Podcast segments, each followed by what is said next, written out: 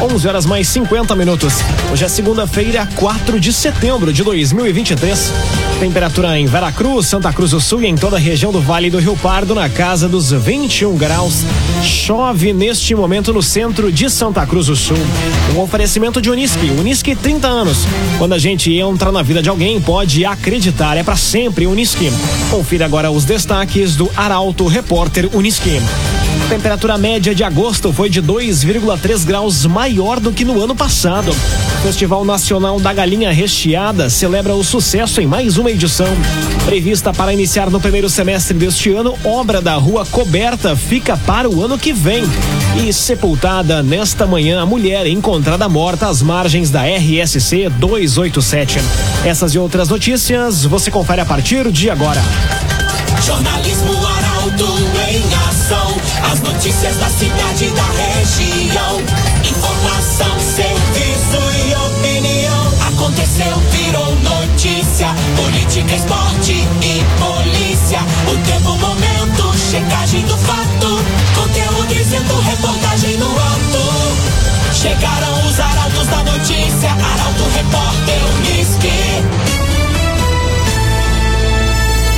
Agora nove minutos para o meio-dia. Temperatura média de agosto foi de 2,3 graus maior do que no ano passado. Balanço feito pela reportagem levou em conta o mesmo período em 2022 e neste ano. Quem traz a informação é o jornalista Eduardo Varros. Um balanço meteorológico feito pela equipe do Portal Arauto revelou que a temperatura média em agosto deste ano, em Santa Cruz, foi 2 graus e 3 décimos mais alta que no mesmo período do ano passado. A ausência do frio em maior intensidade foi tema de conversas constantes na comunidade. Os debates motivaram um levantamento, que considerou as temperaturas máximas, mínimas e a média diária durante todo o mês. Em agosto de 2023, a temperatura média na terra da Oktoberfest foi de 17 graus e 6 décimos. No dia 17 de agosto deste ano, os termômetros atingiram uma máxima de 33 graus e 9 décimos, marcando o dia mais quente do mês. Em nenhuma data, a temperatura caiu abaixo dos 4 graus, sendo que a menor marca foi registrada no dia 28. Ao longo de todo o mês, houve apenas 10 dias em que a temperatura mínima ficou abaixo de 10 graus graus. Por outro lado, em agosto de 2022, a temperatura média foi de 15 graus e 3 décimos. A menor marca ocorreu no dia 20, quando os termômetros atingiram 2 graus e 8 décimos. Já a maior pôde ser observada em 27 de agosto, com 32 graus e 9 décimos. Ao longo do período, houve 14 dias em que a temperatura mínima caiu abaixo de 10 graus. Rezer Seguros. Quando precisar, pode confiar. Ligue para para Rezer 3713 3068. Rezer Seguros. 22 segunda Romaria da Santa Cruz vai ser no próximo domingo.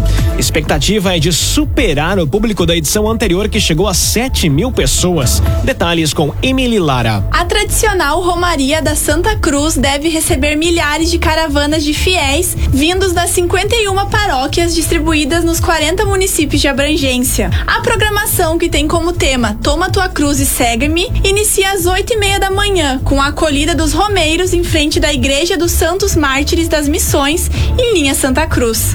A caminhada de aproximadamente 2 quilômetros tem como destino o Seminário São João Batista, onde está plantada a Cruz da Romaria. Às 10 horas, o bispo Dom Aloísio Alberto Dille irá presidir a Santa Missa no altar monumento. E às 15 para o meio-dia vai ser invocada a bênção individual da saúde para os romeiros que desejarem. Logo após, o momento reservado ao almoço, onde também vão ser disponibilizados lanches diversos, seguido de apresentações artísticas e momento para a confissão. E à uma e meia da tarde ocorre a celebração de envio. Sulbet.online, a sua nova casa de apostas. Acesse sulbet.online e ganhe bônus de até 300 reais. Siga também arroba sulbet.online no Instagram. sulbet.online.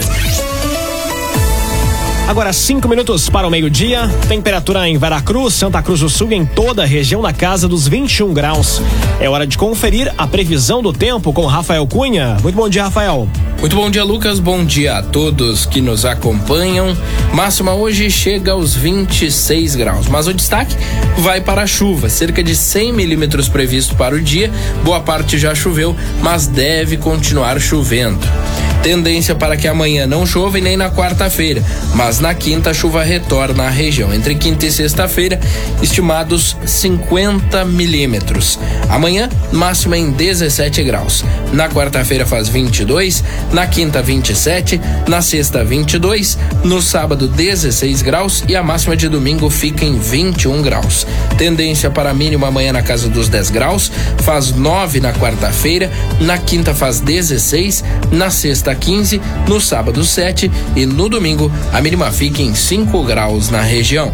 Com as informações do tempo, Rafael Cunha. O agenciador recebeu que o seu carro vale de verdade. No agenciador, a avaliação é precisa e justa para você vender com confiança.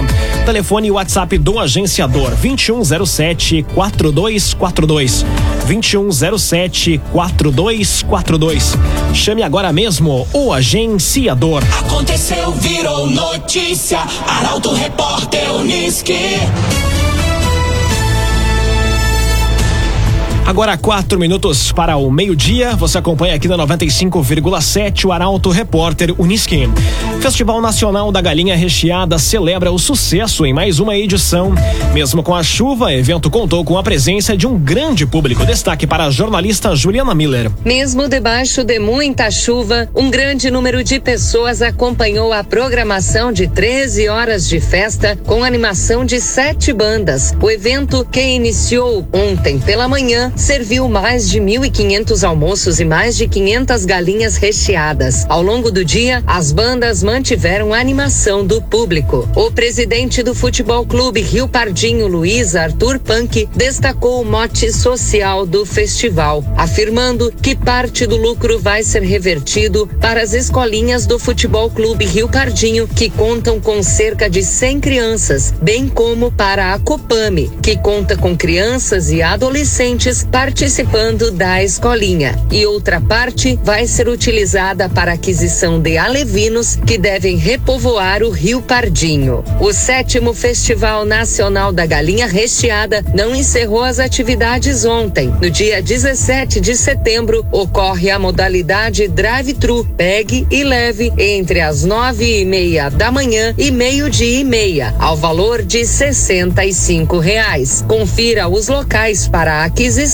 em portalaralto.com.br. Via Atacadista. Começou a semana e tem economia no Via. Aproveite o novo tabloide de ofertas que já chegou nas lojas e encha o seu carrinho de economia. Via Atacadista.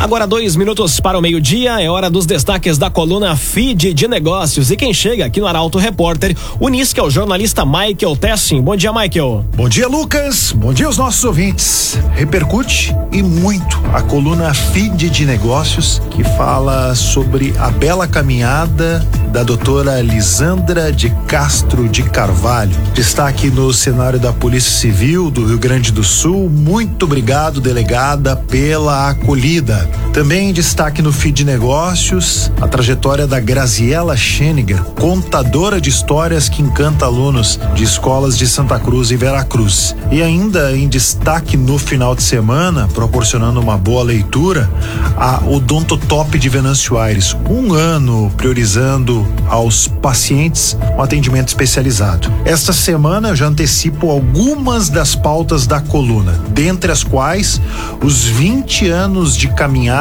da Pet a Tete, clínica veterinária. Doutor Rafael, doutor Heloísa, obrigado pela acolhida e parabéns por todo o protagonismo. Essa semana também, e já projetando as páginas do Jornal Arauto, a caminhada de anos da Baron Bombas Injetoras.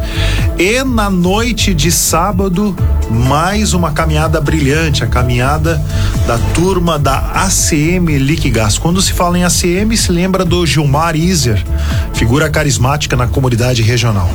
Feed de negócios, com oferecimento de Senac.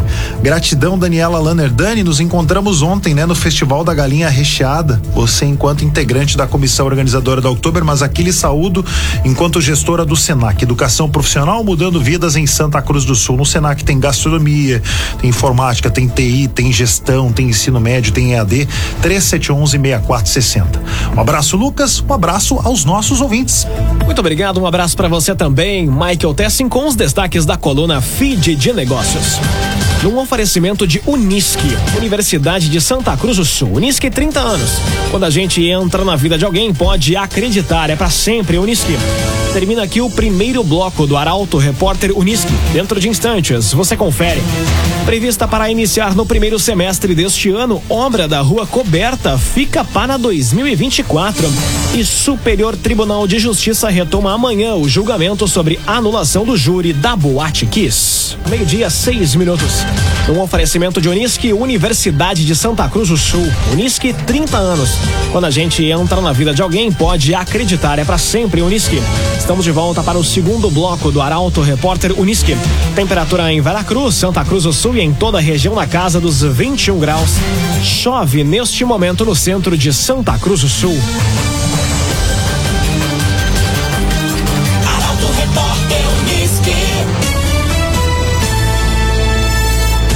Prevista para iniciar no primeiro semestre deste ano, obra da rua coberta fica para 2024.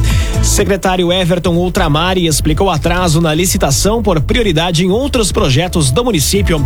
Quem traz os detalhes é Jaqueline Rick. O projeto da Rua Coberta da Borges de Medeiros foi anunciado em setembro de 2022 e a expectativa era de que a licitação para a obra fosse realizada entre fevereiro e março deste ano, com o início das obras previsto para o primeiro semestre de 2023. Entretanto, de acordo com o secretário de Planejamento e Governança, Everton Ultramari, o processo de licitação foi adiado em razão de ajustes no projeto, devendo ocorrer em novembro, com as obras iniciando depois das festas de fim de ano. A proposta para a rua coberta inclui transformar a via em uma única pista para veículos, limitando a velocidade a 20 km por hora, além de oferecer calçadas mais amplas, espaços para mesas, cadeiras, canteiros e bancos públicos, tudo sob um telhado projetado para preservar as árvores existentes. A expectativa da administração municipal é criar um novo ponto turístico e de lazer no município, estimulando o comércio local na região central. O projeto também conta com uma emenda parlamentar no valor de 400 mil reais para financiar a obra.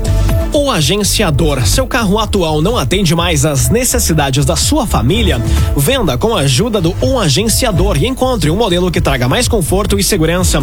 Telefone e WhatsApp 2107 4242. 2107 4242. O Agenciador. Superior Tribunal de Justiça retoma amanhã julgamento sobre anulação do júri da Boate Kiss. Sessão realizada em junho teve um voto favorável à retomada da decisão que condenou quatro réus pela tragédia. Quem explica é Paula Severo. Os réus Alessandro Spor, Mauro Hoffman, Luciano Bonilha Leão e Marcelo de Jesus dos Santos chegaram a ser condenados em um júri realizado em dezembro de 2021 em Porto Alegre. As defesas dos condenados recorreram ao Tribunal de Justiça sob justificativa de irregularidades no processo. Os desembargadores anularam o júri em agosto do ano passado ao concordar com parte das alegações. Em razão disso, enquanto os réus passaram a esperar por uma nova data em liberdade, o Ministério Público recorreu contra a anulação. O julgamento da sexta turma teve início no dia 13 de junho, quando o relator, ministro Rogério Cruz, votou para dar provimento ao recurso no Ministério Público do Rio Grande do Sul e restabelecer a decisão do júri. A análise do caso vai ser retomada com a apresentação de voto vista pelos ministros Sebastião Reis Júnior e Antônio Saldanha Palheiro. A sessão vai ser presencial com início a uma hora da tarde e transmissão ao vivo pelo canal do STJ no YouTube. Via Atacadista. Começou a semana e tem economia no Via. Aproveite o novo tabloide de ofertas que já chegou nas lojas. Via Atacadista. Conteúdo isento, reportagem no ato. Arauto Repórter Unisque. Agora meio-dia, 10 minutos. Sepultada nesta manhã, mulher encontrada morta às margens da RSC 287. E mulher se fere após colisão contra poste em Venâncio Aires. Esses são os destaques da área da segurança pública e chegam agora com Nicolas Silva. A cerimônia de encomendação e sepultamento de Rosemara Luciana Boeck, de 35 anos, encontrada morta na localidade de Linha Facão, foi realizada na manhã de hoje. Rosemara foi localizada na manhã de ontem pela ambulância da Rota de Santa Maria, no quilômetro 132 da RSC 287. Próximo ao pedágio, o corpo apresentava ferimentos na cabeça por disparo de arma de fogo. A Brigada Militar e a Polícia Rodoviária Estadual isolaram o local para que a Polícia Civil e o Instituto Geral de Perícias realizassem os trabalhos necessários e a busca de informações. Outro fato que marcou as últimas horas na segurança pública foi um acidente registrado por volta das 10 horas da noite de ontem, na rua Armando Ruschel, em Venâncio Aires. Conforme informações do SAMU, um automóvel colidiu contra um poste. O condutor abandonou o veículo e a caroneira, de 47 anos, estava sem cinto de segurança e teve ferimentos profundos no rosto e fratura na mandíbula. Ela foi socorrida e encaminhada ao Hospital São Sebastião Marte. Rezer Seguros. Quando precisar, pode confiar. Ligue para Rezer 3713 3068. Rezer Seguros. Agora meio-dia, 11 minutos, hora das informações do esporte aqui no Arauto Repórter Uniski. Esporte Clube Avenida vai disputar a Série D do Campeonato Brasileiro 2024 e Inter confirma a fatura de Pedro Henrique. Os detalhes do esporte chegam com Mônica da Cruz. O Esporte Clube Avenida está oficialmente confirmado para a Série D do Campeonato Brasileiro 2024. O Avenida já havia garantido seu principal objetivo na temporada de assegurar a permanência para disputar a Série A do Gauchão em 2024. A Série D do Campeonato Brasileiro de Futebol deve ser disputada entre abril e setembro do próximo ano. Outro destaque na área do esporte é a confirmação da fratura de ulna no antebraço esquerdo, sofrida pelo atacante do Internacional Pedro Henrique durante o jogo contra o Goiás. Ele passou por cirurgia ontem e deve desfalcar a equipe nas próximas semanas. O atacante entrou em campo contra o Goiás aos 35 minutos do segundo tempo. Sulbet.online, a sua nova casa de apostas. Acesse sulbet.online e ganhe bônus de até 300 reais. Siga também arroba sulbet.online no Instagram. Sulbet.online anuncia o comentário esportivo de Luciano Almeida. Internacional empata jogo contra o Goiás e acumula resultados insatisfatórios no Brasileirão. E Grêmio, apesar da vitória, não teve facilidade na partida contra o Cuiabá. Esses são temas do comentário de Luciano Almeida. Boa tarde, Luciano. Amigos ouvintes da Rádio Arauto, boa tarde. O Inter voltou ao brasileiro, sendo mais do mesmo.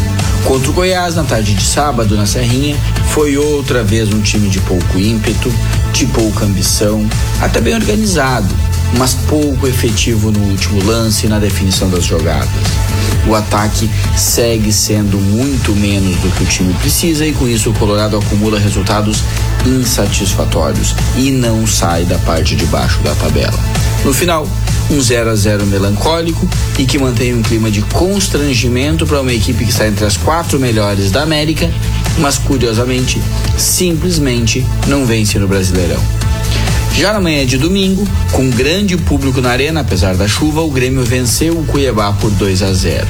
E ainda que tenha feito bom jogo, mostrado um meio-campo envolvente e que trabalha bem a bola, e tido outra vez em Soares o ponto alto das suas individualidades, apesar de tudo isso, o Grêmio não teve facilidades. Ao contrário, e muito pela dificuldade de recomposição e transição defensiva, que deixa exposta a defesa, o Cuiabá rondou muito a área e ameaçou. Menos mal que os gols saíram na hora certa e deram a vitória que mantém o time em terceiro lugar no campeonato. Campeonato que agora terá uma longa parada pela data FIFA.